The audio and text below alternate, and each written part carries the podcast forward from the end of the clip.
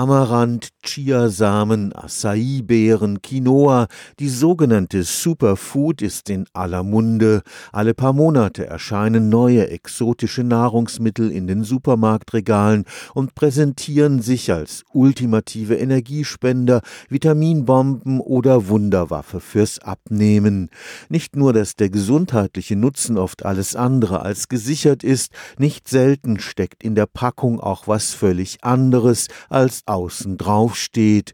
Der Hype um die teure Superfood führt zu Verwechslungen und manchmal auch zu regelrechten Fälschungen, wie Botaniker am Karlsruher Institut für Technologie feststellen mussten. Die rasch wechselnden Superfood-Wellen treffen viele der Anbauländer unvorbereitet. Vor Ort tut man sich schwer, die plötzlich rasant ansteigende Nachfrage aus dem fernen Europa befriedigen zu können. Ich war mal in Peru und habe dann versucht, original Amaranth zu bekommen. Es war sehr schwierig, musste viele Märkte abklappern, bis ich dann jemanden fand, der Amaranth überhaupt angebaut hat. Bei uns wird relativ viel Amaranth vermarktet. Ich weiß gar nicht, wo der eigentlich herkommt. Aus Peru wohl nicht. Das Problem ist hier, dass wir durch diesen Hype eine sehr große Nachfrage haben innerhalb von kurzer Zeit. So schnell kann das ja gar nicht angebaut werden. Das heißt also, man hat dann einen hohen Bedarf, dann steigt der Preis. Das Team um den Karlsruher Zellbiologen Professor Peter Nick hat Superfood aus Supermärkten und Bioläden untersucht und dabei eine ziemliche Überraschung erlebt. Wir haben keine statistischen Daten, aber wir haben eigentlich bei jedem Fall, den wir uns bisher angeguckt haben, auf Anhieb Dinge gefunden, die nicht das waren, was auf der Packung stand. Oft steckt gar keine bewusste Täuschung dahinter.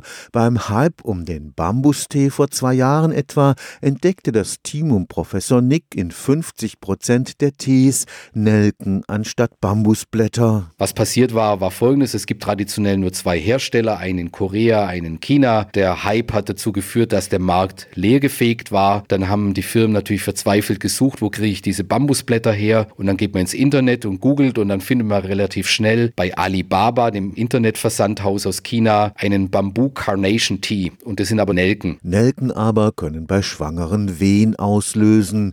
Um solche gefährlichen Verwechslungen künftig auszuschließen, haben die Karlsruhe Karlsruher Zellbiologen eine Art genetischen Fingerabdruck für Pflanzen entwickelt. Und zwar benutzen wir einen sogenannten genetischen Barcode. Also das ist bildlich abgeleitet von dem Barcode im Supermarkt. Jedes Produkt hat einen anderen Barcode. So ist es so, dass es bei Pflanzen bestimmte Gensequenzen gibt, die ich bei allen Pflanzen finden kann, die aber bei jeder Pflanze anders aussieht. Damit kann ich also Pflanzen unterscheiden. Und das kann ich natürlich auch in einem verarbeiteten Produkt tun. Ich muss nur die DNA extrahieren. Im Übrigen gibt es Superfood auch unter den einheimischen Pflanzen. Man muss nur ein bisschen Bescheid wissen. Das ist schön, dass die Verbraucher und Verbraucherinnen sich Gedanken machen über ihre Gesundheit, auf ihre Nahrung achten. Aber ich denke, man sollte dabei das Großhirn nicht ausschalten. Man sollte nicht jedem Hype hinterher rennen, sondern man sollte regional, saisonal einkaufen. Man sollte abwechslungsreich kochen und essen. Und wenn man das tut, dann hat man wahrscheinlich sein Superfood auf dem Teller, ohne dass ich dafür viel Geld ausgeben muss für zum Teil windige Produkte. Stefan Fuchs, Karlsruher Institut für Technologie